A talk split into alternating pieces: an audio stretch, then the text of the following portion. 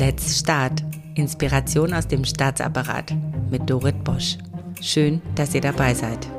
Ich stelle euch inspirierende Menschen vor, die mit Mut, Offenheit und Kreativität unser Staatswesen transformieren. Ganz nach dem Motto, wir sind der Staat.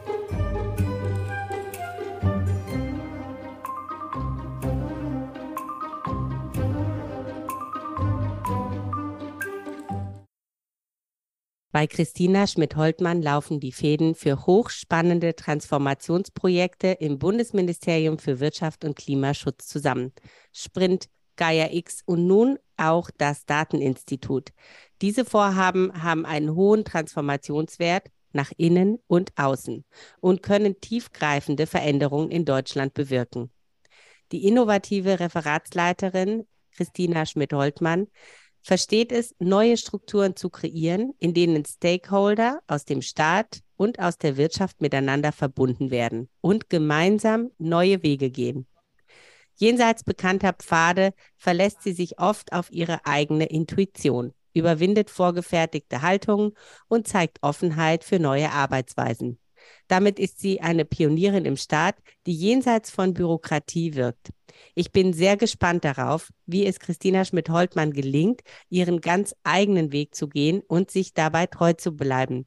Liebe Frau Schmidt-Holtmann, vielen Dank für Ihre Bereitschaft und Ihre Zeit, bei Let's Start über Ihren ganz persönlichen Führungsstil zu sprechen. Wie würden Sie ihn denn in eigenen Worten beschreiben? Ja, liebe Frau Bosch, erstmal einen recht herzlichen Dank für Ihre Einladung. Mein persönlicher Führungsstil, das ist eine sehr gute Frage. Man kennt ja aus Fortbildung schnell ganz unterschiedliche Cluster von autoritär bis kooperativ. Und tatsächlich habe ich die Erfahrung gemacht, und so würde ich meinen eigenen Führungsstil auch beschreiben, dass es im Endeffekt darauf ankommt, dass man auf seine Mitarbeitenden eingeht und ihnen auch ein bisschen den Führungsstil anbietet, mit dem sie sich wohlfühlen. Ich habe ein sehr diverses Team mit ganz unterschiedlichen Fähigkeiten und ich will es mal sagen, äh, Vorlieben, äh, wie man arbeitet und wie man auch, auch denkt und wie man sich selber strukturiert. Und das ist ganz unterschiedlich, äh, was da auch die Mitarbeitenden selber von einer Führungskraft verlangen. Und insofern versuche ich durchaus auf die Bedürfnisse meiner Mitarbeitenden einzugehen und natürlich auch zu versuchen, dass sie dennoch als Team funktionieren, weil ich glaube, das ist auch eine Herausforderung, die man als Führungskraft begegnen muss, dass man eben die unterschiedlichen Charaktere in seinem Team kennt, sie annimmt, ähm, aber auch eben gemeinsam hinter einem Ziel vereinbart und insofern auch die Stärken und Schwächen gut im Team äh, ausbalanciert, damit alle gemeinsam an dem Projektziel arbeiten können. Und natürlich sind wir in einem, in einer hierarchischen Führungskultur in einem Ministerium. Und da gehört es natürlich auch als Führungskraft, ähm, ich sag mal in Anführungsstrichen Mittelmanagement dazu. Das ist ja sehr dehnbar, das in einem Ministerium, da gibt es ja viel in der Mitte, dass man auch Führung selber auch nach oben in gewisser Weise lebt und auch die Interessen seiner Mitarbeitenden und die Positionen seiner Mitarbeitenden schaut, wie sie insgesamt in die Führungskultur des eigenen Dienstweges hineinpassen. Ganz insgesamt habe ich die Erfahrung gemacht, dass die Holzhammer-Methode äh, mit dem Kopf durch die Wand in einem Ministerium eigentlich einen weniger voranbringt, als wenn man, wenn man auch mit den Freiräumen, die ein hierarchisches System einem lässt in der Führung, ähm, dass man die äh, nutzt und äh, quasi die Bedürfnisse in den Hierarchien auch abholt was Sie, äh, Sie sagen jetzt Holzhammer-Methode. Können Sie da ein Beispiel machen oder vielleicht auch für Freiräume, die Sie nutzen? Also nur wenn Ihnen was einfällt. Naja, wenn wir gerade über die, die Transformation der Verwaltung ähm, sprechen und äh, ganz viel über agile Arbeitsmethoden ähm, gesprochen wird, iteratives Vorgehen, dann bringt es, glaube ich, nicht, wenn ich von heute auf äh, morgen anfange zu sagen, jetzt machen wir alles anders, ich will das jetzt und versuche das gegen sämtliche Widerstände, sei es meine eigenen Mitarbeitenden, die ich natürlich mitnehmen muss, oder sei es meine eigene Führungshierarchie oder sei es eben auch durch die Servicedienste, die eine Zentralabteilung zur Verfügung stellt oder zur Verfügung stellen sollte. Wenn ich da mit der Brechhammer-Methode vorgehe und darauf poche, dass etwas absolut funktionieren soll, sondern für mich gehört gerade was bei der Transformation auch der, der inneren Abläufe angeht, ganz viel dazu, einerseits zuzuhören, zu erklären, warum möchte man was machen, warum möchte man ähm, etwas Neues ausprobieren, wo der Mehrwert sein kann und dann natürlich auch gegebenenfalls die Bedenken, Anregungen der Kolleginnen und Kollegen mit aufzunehmen und dann gemeinsam einen Weg zu finden. Und das ist dann vielleicht ein anderer als der, den ich oder den das Team sich vorgestellt haben. Aber im besten Falle sind wir eben dann doch ein, zwei Schritte weiter, als wenn wir auf die Absolutheit bestanden hätten und dann aber eben auf eine Blockadehaltung gestoßen wären und gar nicht vorangekommen wären.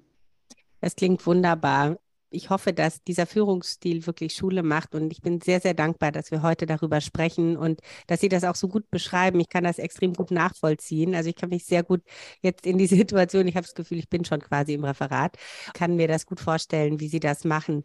Wie haben Sie denn Ihren Führungsstil entwickelt oder wer hat Sie geprägt? Gibt es da irgendwie ein Vorbild? Das ist tatsächlich auch eine spannende Frage. Ich glaube nicht, dass ich ein Vorbild habe. Ich habe selbst in meiner bisherigen Laufbahn, also ich bin seit 2013 im damals noch BMW, jetzt eben BMWK und habe selber ganz unterschiedliche Führungsstile kennengelernt und wahrgenommen. Gleichzeitig bringe ich halt aus meinem Sein, aus meinem Charakter natürlich etwas mit. Ich glaube, mir würde eben ein, ein anderer Führungsstil als Person auch gar nicht liegen. Und was ich eben bei meinen unterschiedlichen Führungskräften gelernt habe, ist, dass wenn Führungsstil und eigentliche Persönlichkeit zu stark auseinanderfällt, wenn man also nicht mehr authentisch ist, dann wirkt man in irgendeiner Weise unglaubwürdig und auch nicht durchsetzungsstark und verlässlich gegenüber den Mitarbeitenden, aber eben auch gegenüber der Hierarchie.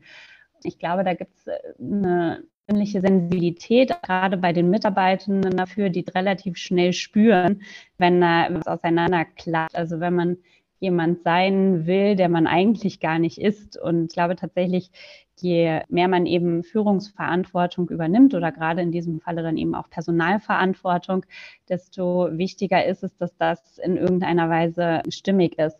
Und insofern, um auf die Frage nach dem Vorbild zurückzukommen, habe ich nicht die eine Vorbildführungskraft, die mir da vor Augen schwebte oder auch immer noch schwebt, aber sicherlich Ansätze bei, bei vielen Führungskräften, die ich eben in den letzten knapp zehn Jahren kennengelernt habe, wo ich denke, ja, das gefällt mir, das passt zu mir, aber in Teilen eben auch genau das Gegenteil, wo ich denke, nee, ähm, das wäre ich nicht, so kann ich das nicht und deswegen will ich das auch nicht so. Und so hat sich da ein ganz eigenes Bild für mich äh, in irgendeiner Weise ergeben.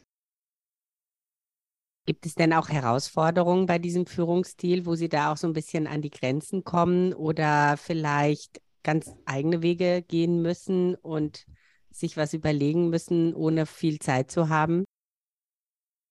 Also Herausforderungen gibt es da auf jeden Fall. Wir haben es gerade selber angesprochen, der, äh, der Faktor Zeit. Das ist nämlich, glaube ich, ein sehr zeitaufwendiger Führungsstil wo man eben viel zuhört, viel mal, ausbalanciert abwägen muss.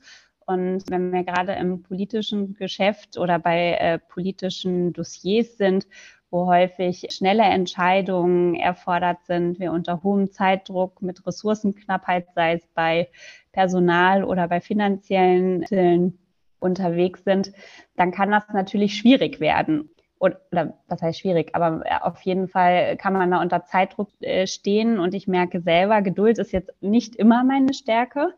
Ähm, und wenn man dann natürlich aber auf die Bedürfnisse der Mitarbeitenden eingehen möchte grundsätzlich, ähm, dann kann das schon mal an der einen oder anderen Stelle schwerfallen. Und eine andere Herausforderung ist natürlich auch, wenn man Entscheidungen der Hierarchie hat in irgendeiner Weise, die dann von dem, was das Team oder auch ein Mitarbeiter oder eine Mitarbeiterin eigentlich empfohlen haben, aus welchen Gründen auch immer abweicht, weil auch dort andere Priorisierungen, weil man eben ein größeres Bild vor Augen hat, stattfinden oder weil einfach äh, Ressourcen anders eingesetzt werden müssen das jeweils dann immer adäquat zu vermitteln und dennoch versuchen will, den Mitarbeitenden nicht zu demotivieren durch die Verkündung der Entscheidung und gleichzeitig aber natürlich auch die Loyalität des Dienstweges fortführen möchte.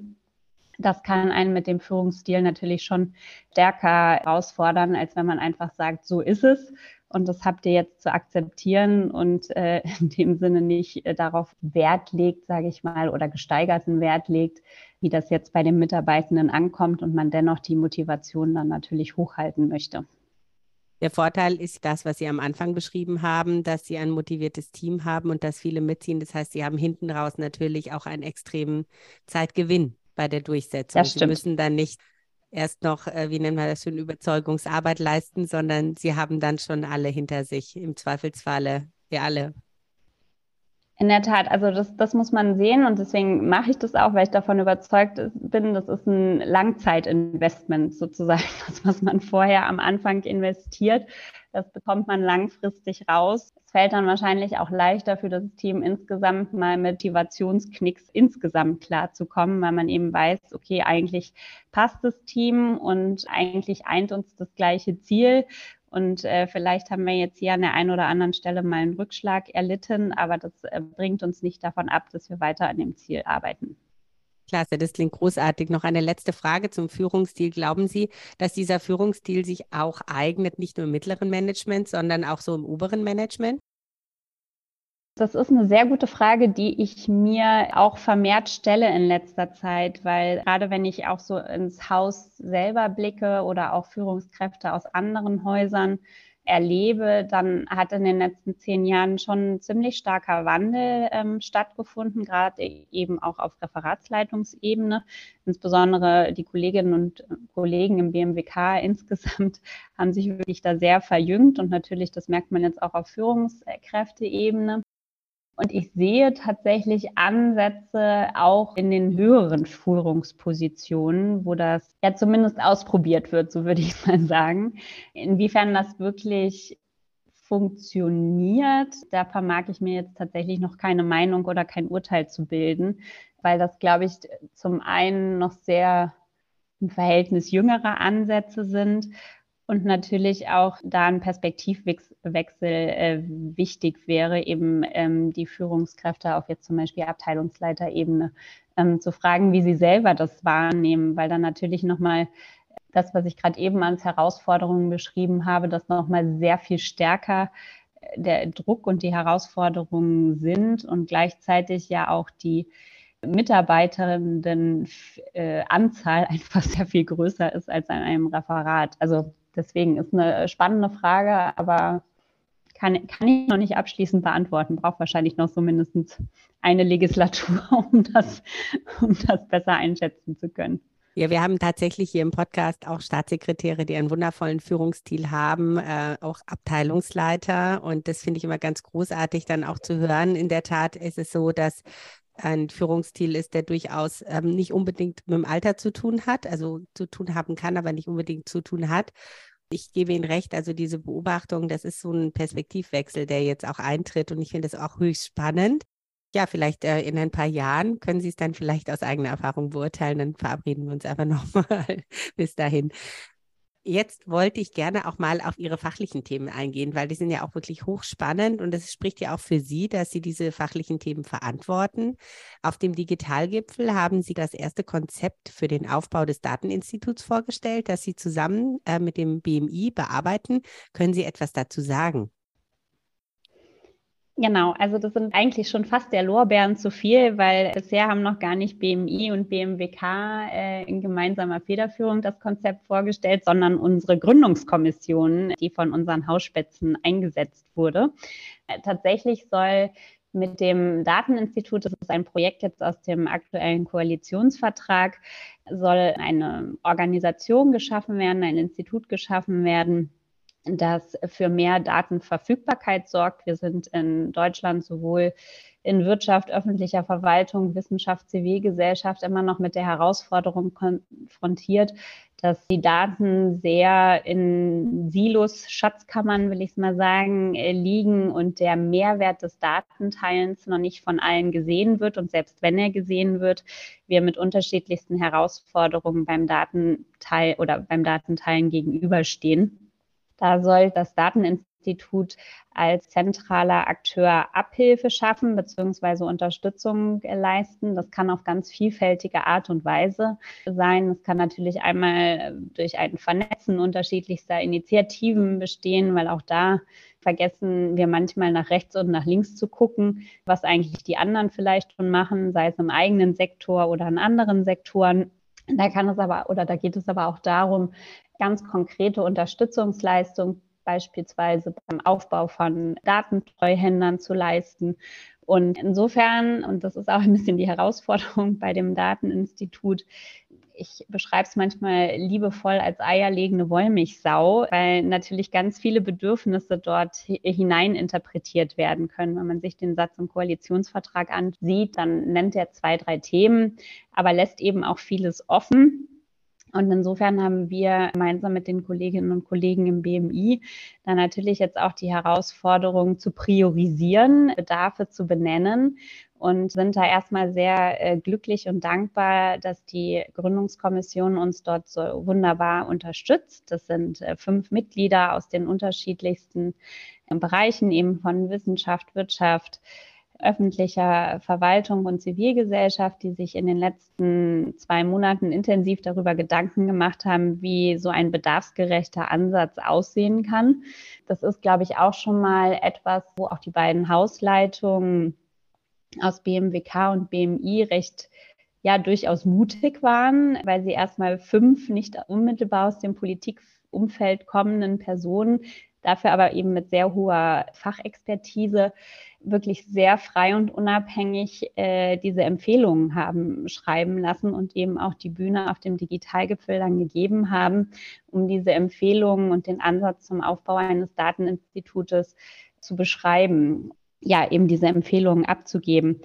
Ich meine, der Digitalgipfel ist tatsächlich ja die Veranstaltung, quasi die hohe Messe der Digitalpolitik in Deutschland ähm, in der Vergangenheit und auch weiterhin dort wurden diese Empfehlungen eigentlich sehr gut aufgenommen. Warum? Weil nämlich wir dort ähm, oder beziehungsweise die Gründungskommission und in beiden Häusern unterstützen wir das sehr, eben auch genau das, was wir uns eigentlich in der Verwaltung immer vornehmen, was ja auch der Koalitionsvertrag in seinem ersten Kapitel vorsieht, nämlich ähm, die grundsätzliche Idee weg von, wir definieren das Ziel laufen los, wissen aber eigentlich gar nicht so richtig, wo die Bedarfe sind, hin zu einem, was sind eigentlich die Bedarfe? Und dann schauen wir mal schrittweise, wie vielleicht in drei, vier Jahren am Ende der Legislatur tatsächlich das Ziel aussieht. Ähm, also wirklich diesen agilen, iterativen Ansatz, das haben wir jetzt zumindest, was die Digitalprojekte angeht, noch nicht übermäßig gesehen innerhalb der Bundesregierung, würde ich sagen.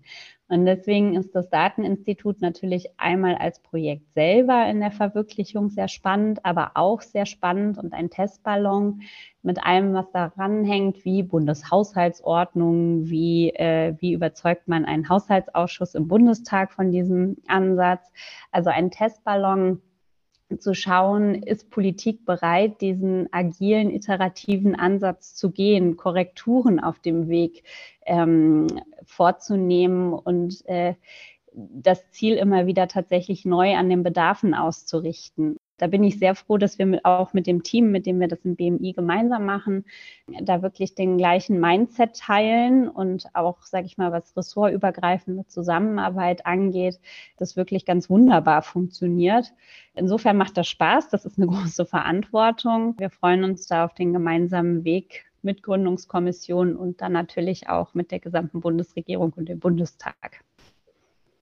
Großartig. Also noch ein Projekt, weil Sie sind ja auch verantwortlich für Gaia X und die Agentur für Sprunginnovation, kurz Sprint. Da hatten wir den Rafael Laguna de la Vera auch schon hier im Podcast. Gaia X ist eine gigantische Plattform für innovative Zukunftsökosysteme mit multiplen Stakeholdern für Smart Cities oder für Bauen und Wohnen der Zukunft. Und die Sprint, die fördert als eine Art staatlicher Investor Ideen, die das Potenzial haben, in Deutschland einen Froschsprung zu machen, zum Beispiel alternative Energieprojekte. Beides sind ja Vorhaben mit radikal neuen Ansätzen, Zukunftspotenzial, die Menschen in der Gegenwart entwickeln, aber eben in der Zukunft dann realisieren sollen. Wie gelingt Ihnen dieser Spagat zwischen heute und morgen? Ich stelle mir das unheimlich schwierig vor. Also erstmal ist es unfassbar bereichernd. Es wird äh, tatsächlich mit beiden Projekten nie langweilig. Und ich glaube, am besten kann man es tatsächlich an der, an der Sprint der Agentur für Sprunginnovation festmachen. Weil Sprunginnovation ist schon mal erstmal die Frage, was ist das eigentlich? Insbesondere Rafael Laguna de la Vera hat das eigentlich wunderbar auf den Punkt gebracht, äh, das zu beschreiben. Sprunginnovationen sind etwas, was die Welt in ein Heute und in ein Morgen teilt. Natürlich kann keiner die Glaskugel, auch wenn wir sie uns manchmal wünschen würden, was tatsächlich in dem Morgen passiert.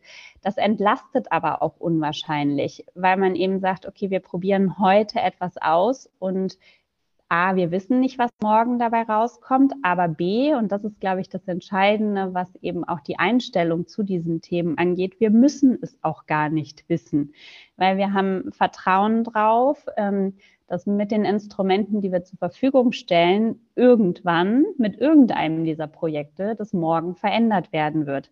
Das bedeutet nicht, dass das mit allen der Fall sein muss, weil man natürlich auch aus denen, die eben nicht das Morgen in dem Sinne äh, wesentlich beeinflussen, auch schon das Heute natürlich verbessert werden kann. Das ist dann vielleicht keine Sprunginnovation, aber es ist etwas, was dennoch einen Mehrwert hat und der mindeste Mehrwert ist, dass wir daraus gelernt haben, um bei dem nächsten Ansatz dann eben das Morgen zu verändern. Wenn man diese Einstellung hat und sie verfolgt und sie tatsächlich auch lebt, dann entlastet und erleichtert es natürlich auch.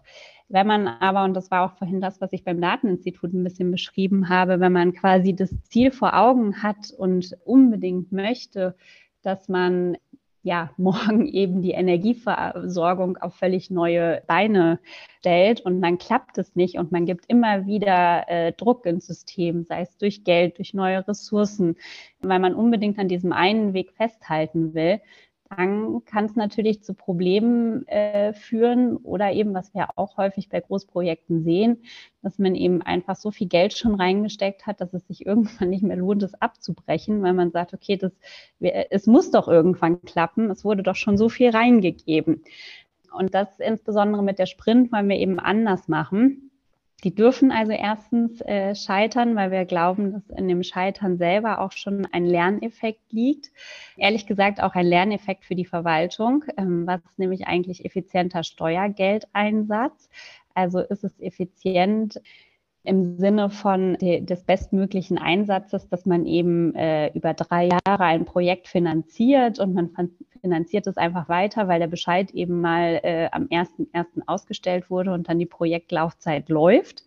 Oder ist es eigentlich effektiver zu sagen, okay, wir merken nach einem Jahr, wir sind ja eigentlich auf dem Holzweg, wir hören auf, aber wir stellen eben die Ergebnisse, die wir jetzt nach einem Jahr haben, eben für andere auch zur Verfügung, die an einem ganz ähnlichen Thema oder am gleichen Ziel arbeiten und können insofern einen Mehrwert generieren.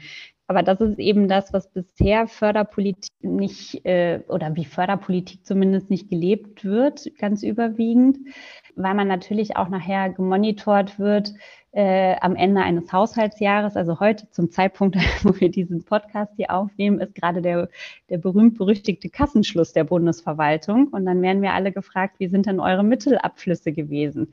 Und dann ist eigentlich, äh, sage ich mal, ziemlich egal in Bezug für die Haushaltsverwaltung im nächsten Jahr, ob ob die Projekte jetzt wirklich erfolgreich waren, ob da jetzt aus BMWK-Sicht ein Geschäftsmodell rausresultiert wird, sondern es wird geschaut, haben wir denn 90 plus X Mittelabfluss?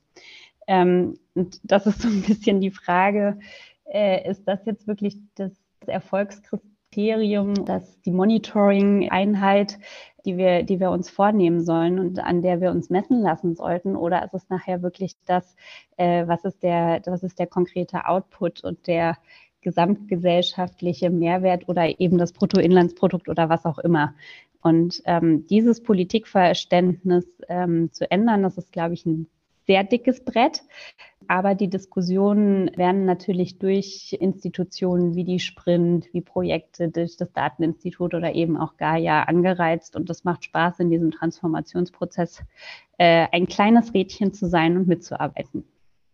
Ich finde nicht, dass Sie ein kleines Rädchen sind. Und als Sie jetzt so sprachen, war ich ganz ehrlich so froh, dass wir miteinander reden heute und dass Sie sich die Mühe machen, das wirklich mal zu erklären, weil es ist in der Tat so, ähm, die Förderpolitik, so wie Sie sie ähm, beschreiben, wie sie sein könnte, ist äh, so, so konstruktiv, weil man eben aus dem Weg auch lernt.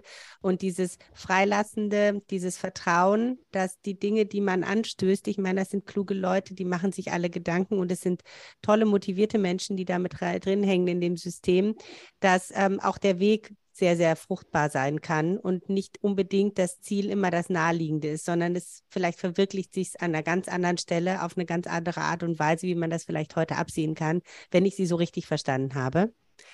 Das hat mir, sie nickt, sehr schön.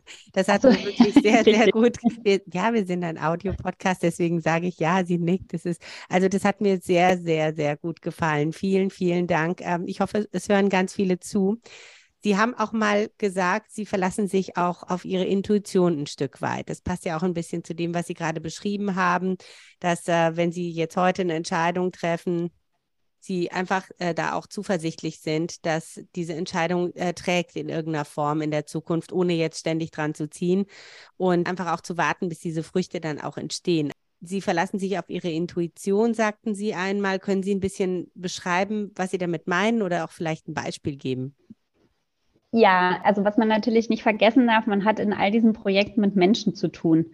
Und gerade bei komplexen Stakeholder-Konstellationen, sei es, wenn ich jetzt äh, unterschiedliche Sektoren anspreche, wenn ich Wirtschaft und Verwaltung zusammenbringe, wenn ich auf europäischer Ebene unterwegs bin und ich habe unterschiedliche Kulturen, ähm, die natürlich in den Mit Mitgliedstaaten äh, unterschiedlich ausgeprägt sind, dann habe ich natürlich einerseits die Inhalte, wo man denkt, ja, ist doch eigentlich total logisch, auf was wir uns hier einigen müssten.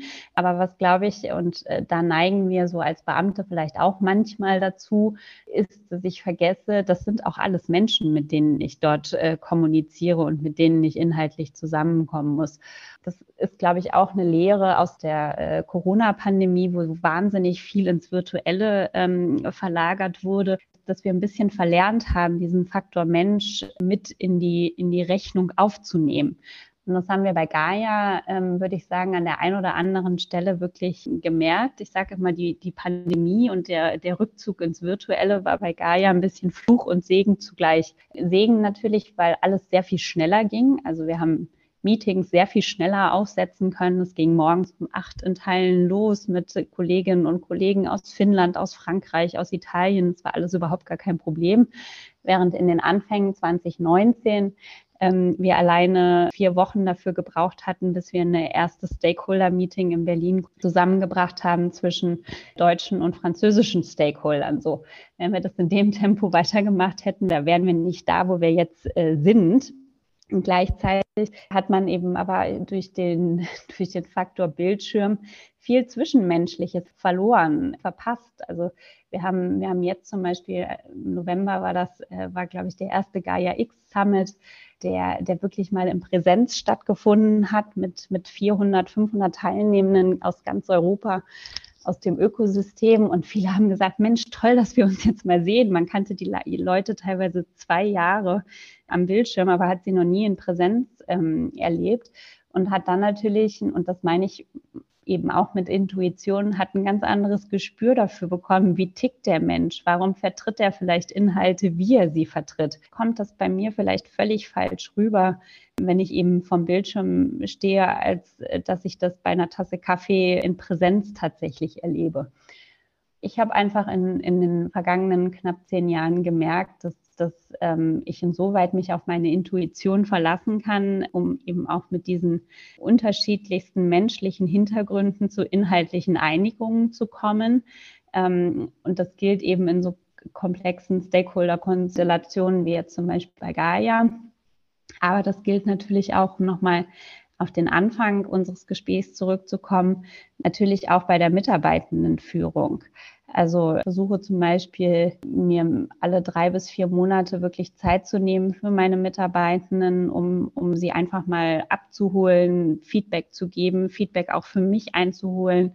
Ähm, wo sind wir? Und man wundert sich manchmal, was da so auf einmal so hochploppt, wenn man sich einfach mal die, die Zeit und den Raum nimmt, da nochmal sich einfach in Ruhe hinzusetzen, was man so im alltäglichen Geschäft gar nicht merken würde und schon gar nicht, wenn jeder in, in seinem Homeoffice äh, sitzt.